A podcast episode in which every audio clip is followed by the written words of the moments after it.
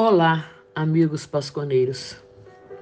Esta semana nós temos um dia especial, o dia 4 de outubro, o dia em que celebramos São Francisco de Assis.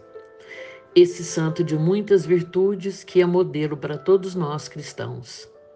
Admirado por sua humildade, pela atenção que ele dedicava aos mais pobres e pela paz interior que ele tanto buscava e o amor que ele sempre teve para com a criação. Sim, manifestou uma atenção particular pela criação de Deus. Era amado, amava, amava com sua alegria, sua dedicação generosa, seu coração. Ele vivia com tanta simplicidade, né? E em harmonia com Deus e com os outros.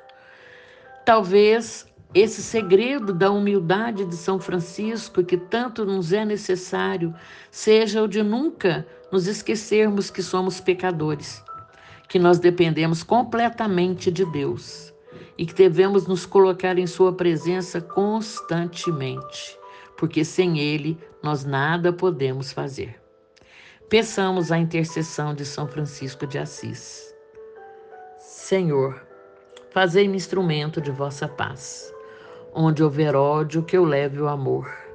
Onde houver ofensa, que eu leve o perdão. Onde houver discórdia, que eu leve a união.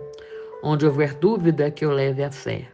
Onde houver erro, que eu leve a verdade. Onde houver desespero, que eu leve a esperança. Onde houver tristeza, que eu leve alegria.